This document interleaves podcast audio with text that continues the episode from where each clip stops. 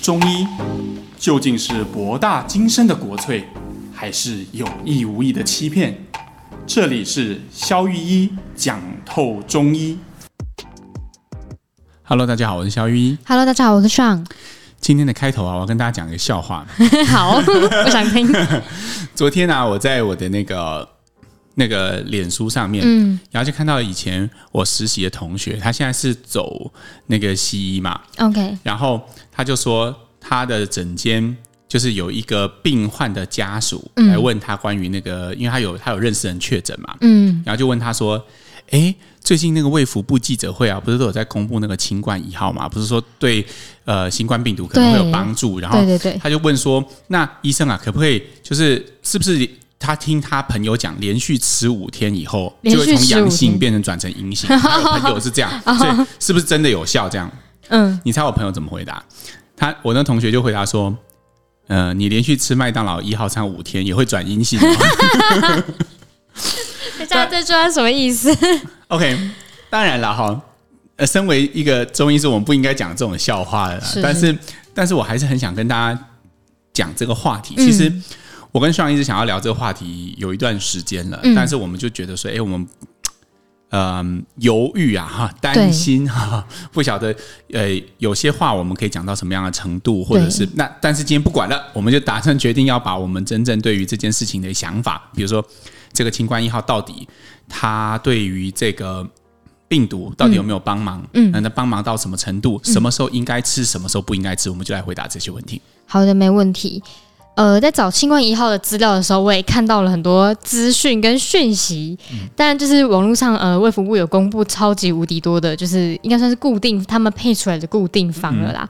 然后他们有提到一个还蛮特别的规定，就是他们现在就是呃，已经有让一些药厂去着手制造那些固定方的，没错，有几家药厂成药了嘛。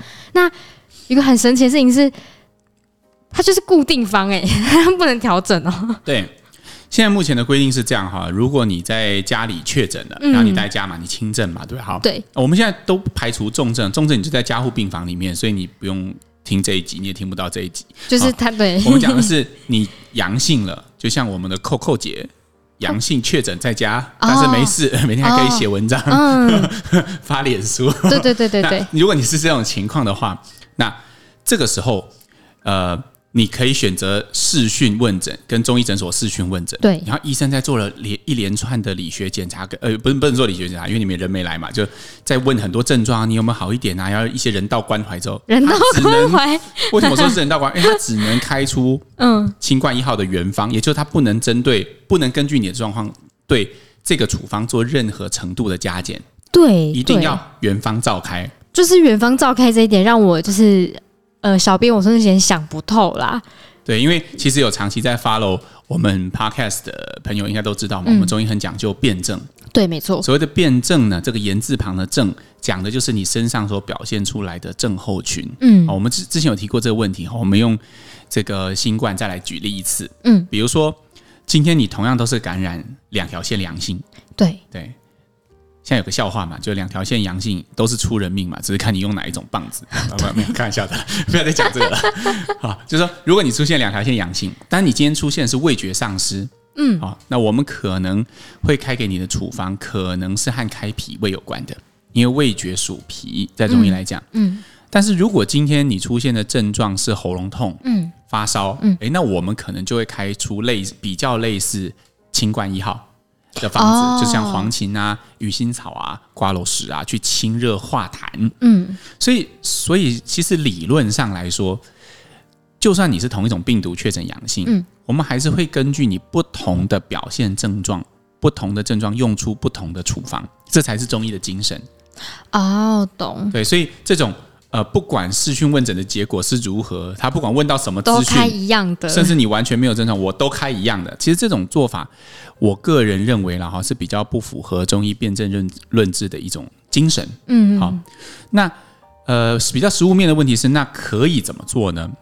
对啊，可以怎么做？对，就是其实现在的规定是这样，你要符合这个规定，就是开固定的处方，才会有这个五天、呃、免费免费。然后免挂号费，yes, 所以这样等于是也不是免费，就政府政府出钱补助啦。对对对对对，对那我觉得这是政府的好意啦。但是我更鼓励我们的听众，如果你有这一层认知，其实你可以主动的跟你的中医师要求说，你想要还是医生可以照我的目前的症状帮我调整，然后你愿意用正常的方式来就诊，比如说对付一点挂号费啊，付一点药钱啊，部分负担啊等等的。对，我觉得这是会是更合理的一种做法。我也相信会比纯粹用固定的方剂来讲疗效会更好。OK，就是说，因为毕竟我们可能前之前有几集有讲过一些看诊的一些 detail。其实我还记得一个概念，就是说，假设如果你没有一些症状，然后你吃了某些药，然后让你的身体盖了被子。其实还是会有一点点小复杂，但我不当然不确定说这个药方如果它可能吃下去会不会盖被子的症状，好多消息怎么看？OK，我们这样好了，我们区分成几种情况了。嗯，我们刚刚讲的两种情况是一种，你已经两条线确诊，对，然后重症不用听这一集哈，也不用考虑这一集哈，你有更重要的事情要做。没错。那轻症的话，你可以选择视讯问诊，然后让你的中医师帮你调配出。适合你的处方，没错。那刚上问的问题就是，那如果你没事呢？就是你验出来是一条线呢，但是你就是觉得在家里惶惶不可终日。对。看到记者会之后，觉得自己是不是要来一点清官一号比较容易，呃，会让自己的心里觉得舒服一点呢？哈。对啊，现在早上看新闻就是已经那个叫什么什么大缺货，已经下这种怂标了。天哪！对对对对对。那我可以很负责任的讲哈，我认为没有什么帮助。嗯、OK，对，就是我自己这个节目很中肯，我自己也没在吃。要是我卖这个，我早就已经倒店了。OK，就是我认为没有需要。嗯，因为刚刚上讲的很好，如果你有听我们之前的节目，其实身体是会有盖被子的反应的。对，比如说。你本来可能是一个虚寒的体质，嗯，而你用了这些比较偏寒、偏苦寒，甚至是偏清热解毒的药，嗯、但你身体里面其实没有病毒，对啊，这样子，那这个时候它就很像在让你身上再盖了一层寒凉的东西，就更冷了，对，你的身体就会变得更冷。这个除了把你体质变得更加不平衡以外，我不见得是虚弱，但它就是一种不平衡，嗯，不平衡以外。它并没有什么显著的帮助，也不会降低你感染的几率。嗯、这个基本上没有任何的研究指向这个有预防效果。哦，对，其实我觉得一个最呃算是有趣的一个网络的讨论，就是很很多人在讨论说，哎，我 PCR，但是大部分现在都有打疫苗嘛，所以很多人 PCR 的时候是阳性无症状，是不是也是跟这个逻辑是一致的？就是它无症状，其实它就是等于。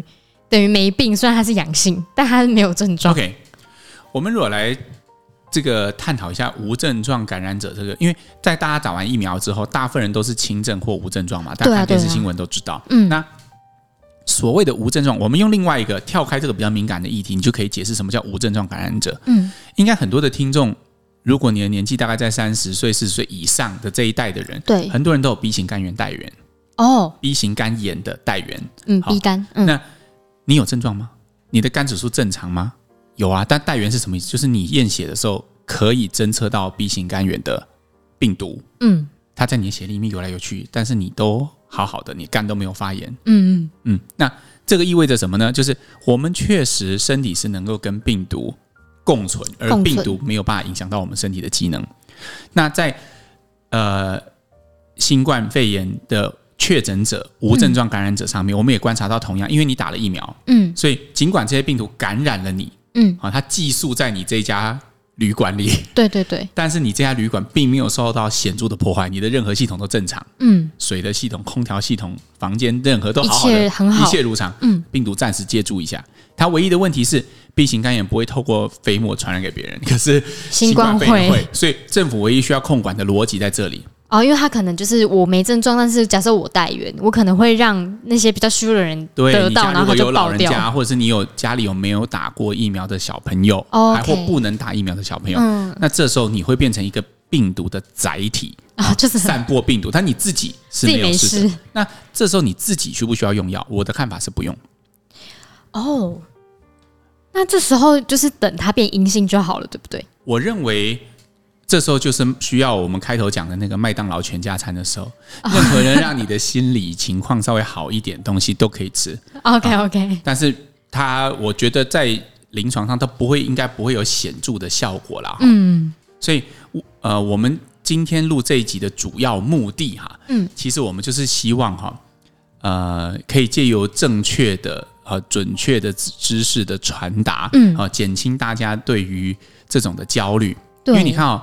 如果今天我们的清冠一号或者是这些药材，它真的对那些重症的感染者，或者是有出现肺炎类似症状、呼吸道症状的轻症感染者有帮助的话，嗯，我们是不是应该把资源留给他们，他们，而不是大家疯狂的去抢购？你是无症状感染者，你也在抢；你还是一条线，你也是抢。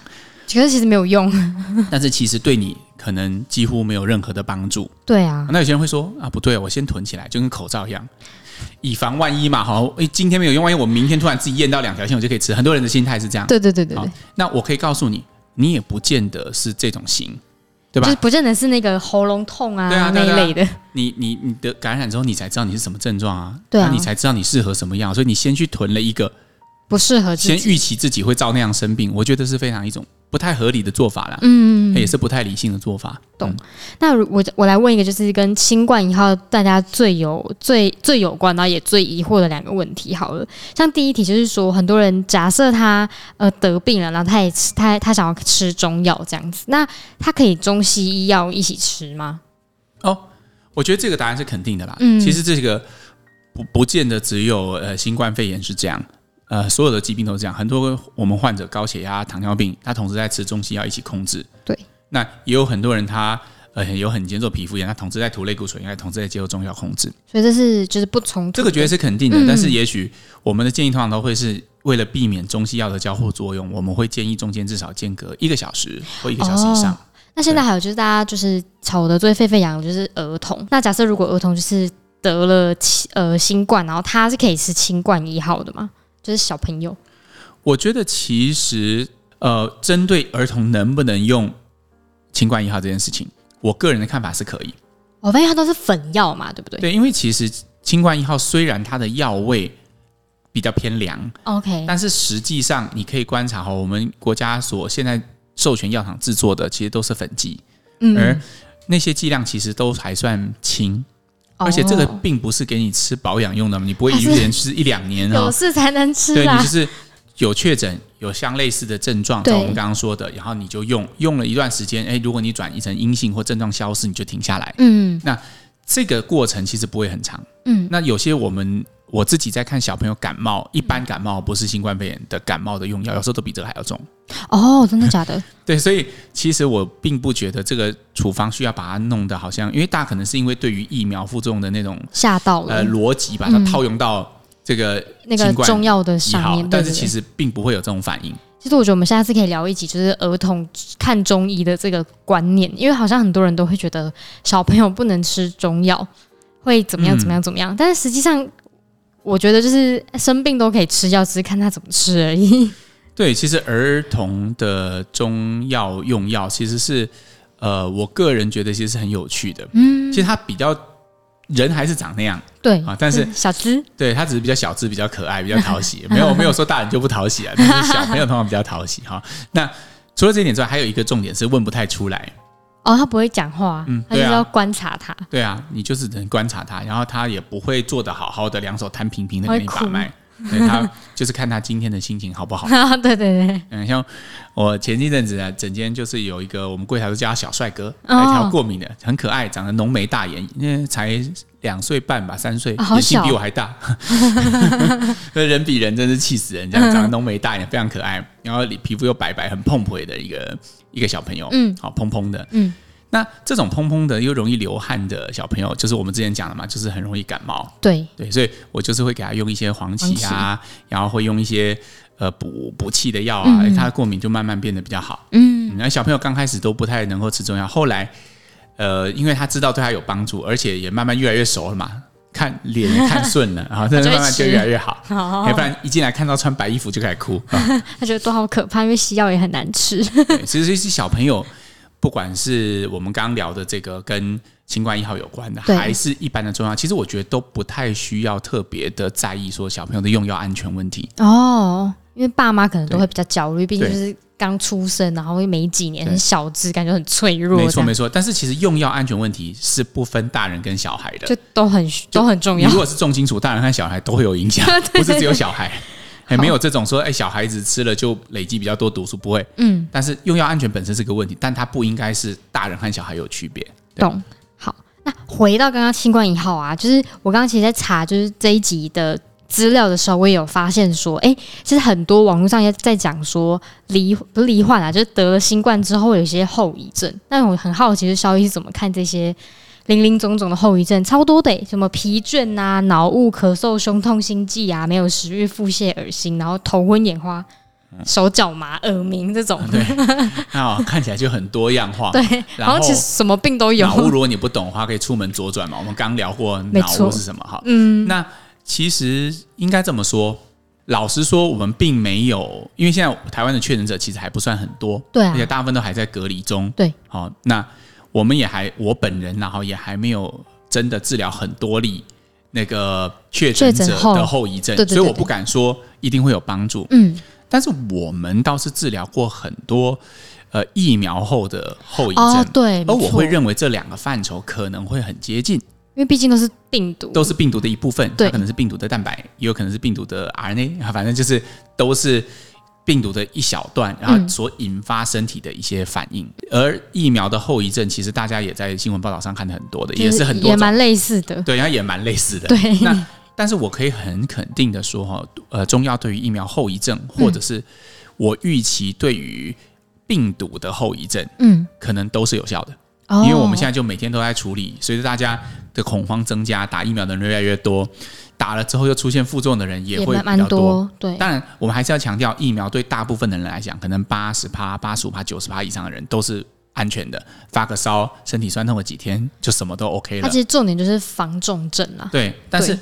那十趴的人，他就是会出现一些显著的身体不适，嗯，哦，甚至本来有一些免疫疾病正在控制，那可能打完疫苗之后会有一些波动，而我们每天都在处理类似像这样子的问题，嗯，而这些是中药可以帮忙的地方。好的，那我们来请就是肖医师帮我们总结一下刚刚我们讨论就是清冠 一号的一些观点。好哦，其实我们今天讲的有一点乱了哈，但是。我还是在重申，我们录这一集的目的是希望借由准确的资讯传达，让大家可以不用恐慌，对对，然后把资源留给需要的人，这件事最重要的。没错。那我们提到了几件事，我们区分了几个状况。如果你是两条线重症在加护病房里，就不需要这一集，就不需要这一集了。轻症的感染者，而且同时你有上呼吸道的症状，你可能是唯一适合新冠一号这个处方，那你就去拿吧。反正现在政府都有补助，而且有五天的免费哈。那如果你是轻症感染者，但是你没有具有这些症状，或者你有其他的症状，那我都鼓励你和你视讯的时候和你的中医师讲，哎，其实你的症状是什么？你很愿意自己付一些费用，嗯、但是你希望能够得到更准确的中医治疗。嗯嗯，因为我确信这样的方式会比你拿了五包清冠一号回家还要吃来的更好。嗯，你可能会发现，哎，你吃了除了拉肚子之外，哎，好像都没有任何。味觉都没有改善，嗯嗯，或者那疲倦感都没有下降，嗯、因为其实是阳虚，你应该要补哦。对，这就这是很有可能会发生的哈。那再来就是无症状的感染者，无症状感染者，感染者哈。那我觉得其实是根本没有需要药物治疗的，你就是慢慢等，就是你需要是麦当劳一号餐啊，就是心灵上的 心灵上的安慰。好，那完全连只有一条线的。那我会建议哈，你就是要放松心情，戴好 口罩就好。对对对，然后勤洗手、戴口罩，然后把社交距离做好。我觉得这个其实还是比较好的生活态度然后，不再需要一味的去追寻某种东西。因为我自己的体验是，呃，我觉得我自己也会紧张。也会担心，然后也会觉得害怕，嗯，因为我们每天也接触很多病人嘛，对啊，而且我们不止害怕自己的健康受到影响，我们也害怕自己变成病毒的载体，然后传染给更多人。对，那我们当医生的初衷是要救人，但是结果你反而变成病毒载体的时候，这时候其实我相信任何医师心里都是很难接受的。嗯，所以在这种情境之下，我们都会。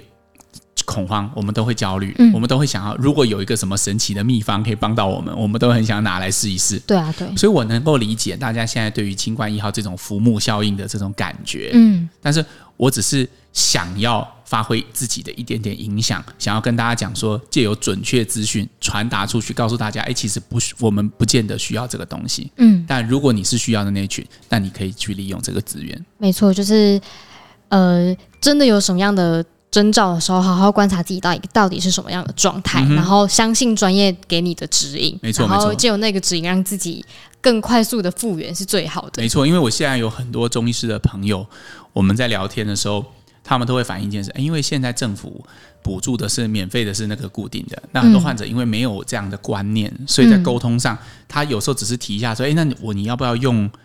呃，就是我觉得你的症状会更适合其他的。”他就觉得，因为为什么你不照政府的指引开？哎，你是不是故意要赚我钱？哎，其实不是的，真的是希望你好得快，这是误会很大。对，所以我我就想说，我录这一集就是希望说，哎，传达一个正确的观念，让民众知道，其实你的中医师是关心你的，他不见得是想要赚你的钱。对，因为这种时候也真的是希望你赶快好转啦，真真的，因为少点人得不是好，不是更好吗？对，好的，那就好，大家深呼吸个三秒。好，我们来念留言喽。好，我们来念本周的留言，然后我们先来念第一则留言。他写说呢，感谢肖医师做这个节目，然后不止分享中医的专业内容，也融合了心理层面的分析。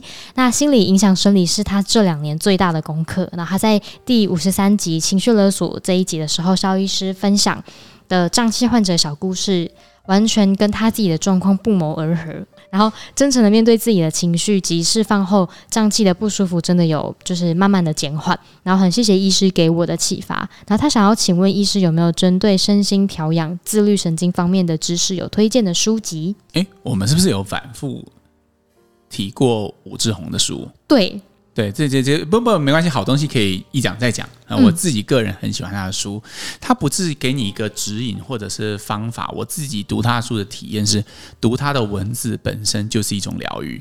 对，真的，就是你会觉得很舒服，然后读完之后你就觉得，哎，你本来很很躁动啊，或者是很很波澜的那种感觉，你会觉得很平静。对对对，你会觉得就很像，呃，就是。湍流流入大海的那种畅快感，嗯、而我觉得我们都需要找寻心灵的那一片平静的感觉。嗯，对，所以我觉得这个是呃可以做的。那至于你说有什么运动会帮助哈，通常我在整间最推荐都是正念或者是冥想。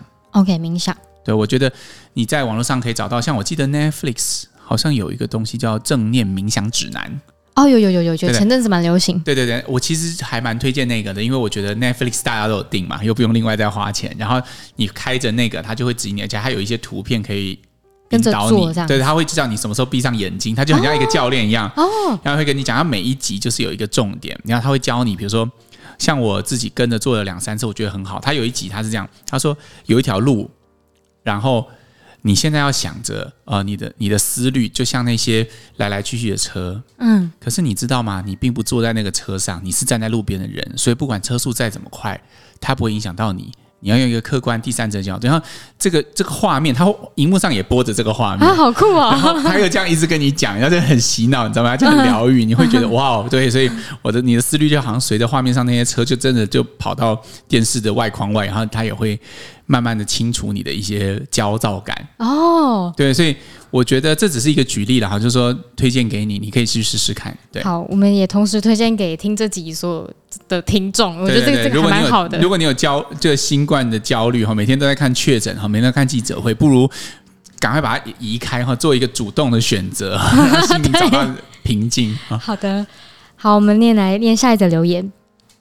在第五十集胀气这一集呢，有呃听众留言询问呢，他说想询问医师呢，他常常下腹胀气，请问有什么样的食物或者是方法能够帮助胀气缓解呢？下腹的胀气哈，其实通常和肠子会比较有关。嗯，因为上部的胀气就和胃比较有关嘛，那还有一个区分就是，你在吃完东西之后立刻会胀的，通常和胃比较有关，因为那时候食物刚走到胃嘛。哦，刚进去。对，对，但是如果你常常会觉得下腹很胀的哈，其实大部分就是和肠子有关，然后跟压力啊，压力比较有关。因为当压力提升的时候，我们那个自律神经就是那个副交感神经会变得比较低下，这个时候它蠕动就会变得比较慢。嗯，好，那这个东西当然刚有。你前一个听众已经给你提供了一个解法哈，那 当然中药我相信会会有一定程度的帮助。还有一个就是你可以按摩哦，怎么按？通常肠子哈，大家知道大肠是有顺向嘛，所以你要照着大肠蠕动的顺向。所以通常就是如果上现在坐在我的正前方的话哈，对，那我对着你，我就要应该是顺时针方向来按。所以我自己摸我自己的肚子是逆时针。对对对对对对，它就是需要这样顺时针方向来按。对对对对对，因为这样才是跟肠子蠕动的方向是顺的。你不要说，哎，肠子要想要怎么蠕动，你硬要逆时针按，然后跟它作对这样子，因为我们这样消胀嘛，对吧？哦，逆时针按会怎么样？哎，其实也不会怎么样了，但是这样感觉更有道理嘛，是不是？哦、对对对，对，好，这是一个方法。然后还有，呃，我觉得有一些呃芸香科的果皮拿来泡水喝会有一些帮助，比如说像。陈皮啊，或者是青皮，对，就是蛮好取得的东西，像柠檬，嗯，那这些东西它芸香科你不会分辨怎么办？上网查是一个方法，还有一种分辨方法就是你把那个植那个植物植物对吗？那个水果握在手上。那你的手会有香味，不容易洗掉的，啊、就代表芸香科植物的特色就是它的果皮上都会有很多的精油，嗯，而那些那些油脂、那些精油都会对肠胃有些微的促进效果。哦，对，所以你看，很多香港古早不是有一种东西叫陈皮梅吗？小时候大家都会吃，用一个纸有没有把它？算了，你跟我不同年代，我知道了，你？我看电影啦，对对，好，看电影。好伤人的，就是算了，我不想讲陈皮梅，反正哈，就是这些东西为什么对肠胃消化有好处，就是因为它其实就是芸香科植物都有这功能啊。好好好，反正都推荐给这些这个听众，就是芸香科跟呃按摩按摩。好，下一则留言呢，他说：“邵医师你好，他听了关于乳房保健这集有很。”就是感同身受，他说他就是那种很容易胸部长肿瘤的体质，然后现在固定每半年会检查一次，然后常常每半年就会发现新的肿瘤，也照过也做过好几次粗针跟细针的检查，所幸都是良性的。那如果像肖医师讲的，可以吃中药来去瘀的话，请问疗程是多久？然后中医是否就是逍遥散能够帮助这个症状？然后谢谢肖医师。呃，其实这个主题我们好像在前几集我们有展开来聊过，对吗？就是关于纤维囊肿和乳癌那一集。对对对。呃，但是我们这边可以重点再再讲一次啊，就是说，其实不是瘀，是气郁。气郁是气郁的问题，就是它是本质上是一种气塞住，瘀只是一个结果，气郁才是原因。气郁气郁的郁是忧郁的忧郁的郁，嗯、对对对，不是淤血的淤，是气郁啊。嗯。所以，呃。在这种情况下，行气的药其实都会对这样子容易长纤维囊肿的人，或容易长良性肿瘤的人有帮助。嗯，我指的是乳房的纤维囊肿。懂。那呃，逍遥散就是一个很典型的解气郁的药啊，解气郁药。对，所以，但是我觉得我不强烈的不建议哈，就是呃你自己去买一罐逍遥散，然后尝试解决这个问题，因为其实。逍遥散它除了呃一些解气郁药，比如像柴胡、薄荷、嗯、栀子，这些都是可以解郁的药。但是它同时有一些补的药，就是比如说像当归，哦，像白芍，嗯，这些东西它同时也在它里面。嗯，所以它其实是一个比较偏向气郁加血虚的人在用的。哦，而这个地方要非常注意哈，因为如果你是纯气郁体质，你并没有虚，这些温血分的药或者是温血的药，常常会造成你的郁会更卡。哦，有可能会长更多。对，而且逍遥散它的整个组成的范畴其实是比较偏向虚为主，郁为辅。嗯，但是通常我的自己的经验是，我们需要找一些郁为主、虚为辅的东西，就算有虚，因为你看嘛，这种东西是这样。你运越多都泥沙跟越多东西进到河道里面，就越容易塞住。嗯，所以如果当你气不通的时候，你的补药越多，其实它就越容易塞住。嗯、那你一边要解郁，一边又要补，你这个治疗逻辑，我觉得就是比较混乱。嗯，所以呃，我自己会比较建议哈，这种还是找呃专业的中医师帮你看过会比较好一点。嗯，好。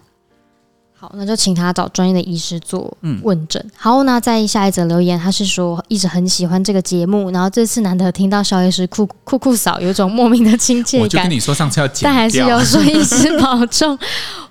我想说，可能那个纤维囊肿那集，我可能有漏掉的那个一两个吧。那，你漏掉两个，两个吗？真的吗？对对对。哎呦，好了，跟就是跟听众们偷偷打，就是爆料一下，萧医师很容易酷酷扫，我剪的很多酷酷扫的东西掉。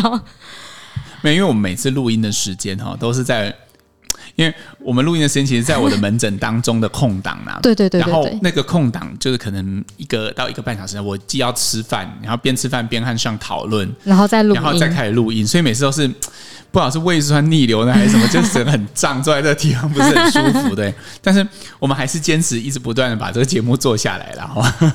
谢谢听众的关心，我都有收到，谢谢你们。好，好，那再下一个留言，他是说：“萧医师你好，他是 Parkes 的忠实粉丝，然后他很喜欢听我们的心灵鸡汤。那他最近呢，右边大腿出现了一条横的凹痕，不痛不痒。”那他见他去看过的中医跟西医呢，他们都说不上来是什么原因导致，他们都说是一种上边肿了，就是他们说是可能是上边肿而不是凹，然后他躺平的时候就比较不明显，然后不知道肖医师是否预估这样的症状，期待回复哦。然后他还想补充一点，就是说他右边腿比左边的腿弱，这边然后也很常有坐骨神经痛。然后，因为他其实因为他是私讯的，但是我有先跟他沟通过，就会在节目上回答他，所以他有给个照片。有有那个照片我有看到。嗯，呃，我就是想说哈，因为我看到照片的第一个想法就是你应该去找结构调整医师。诶，我的直觉就是、嗯、这个是结构问题。呃，我有几个理由这样推测哈，一个是你只有一边有，一边没有。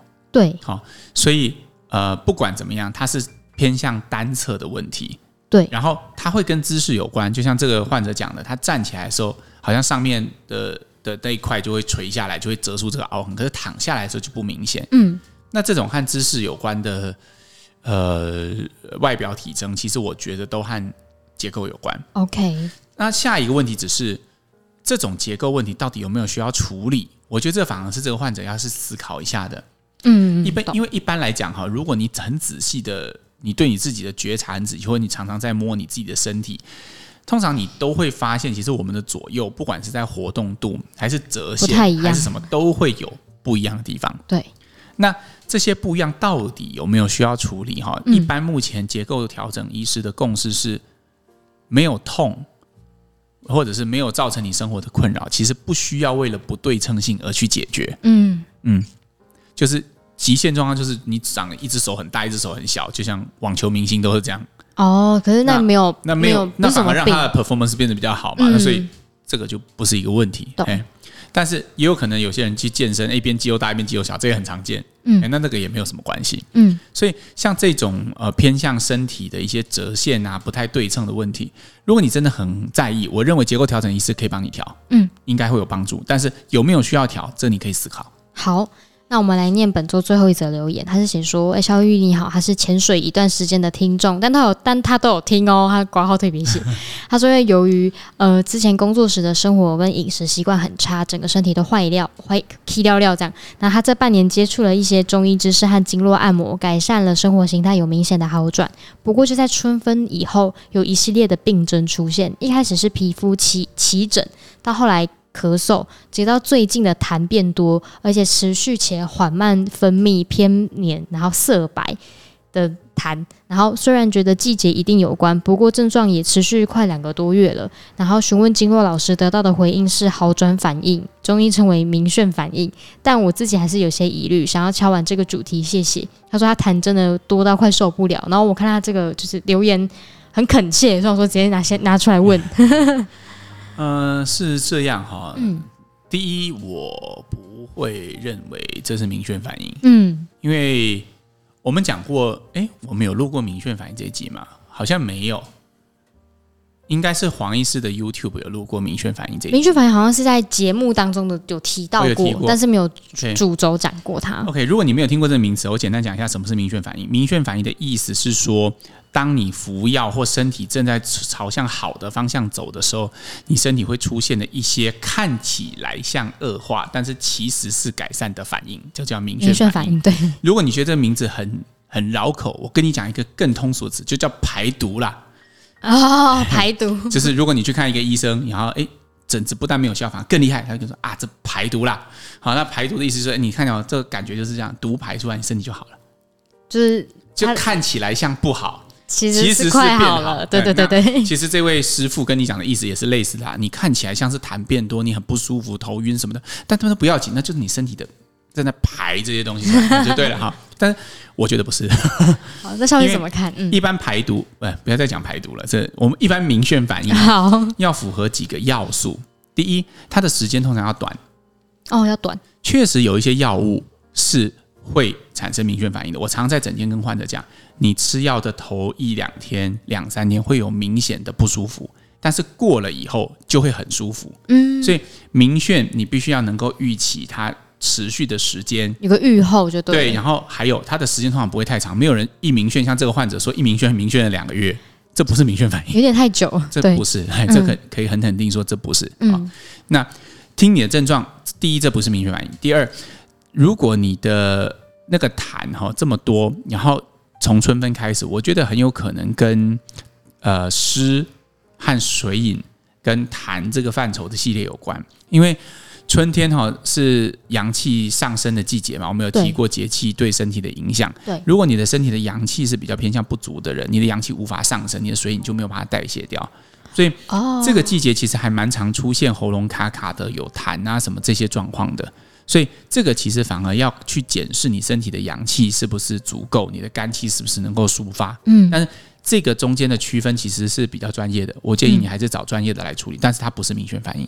好，那就提醒这位听众，就是找专业及早处理，不要让自己不舒服那么久。对，它不是。好，好，那我们今天留言就念到这边。OK，我们下次再见喽，拜拜。好，拜拜。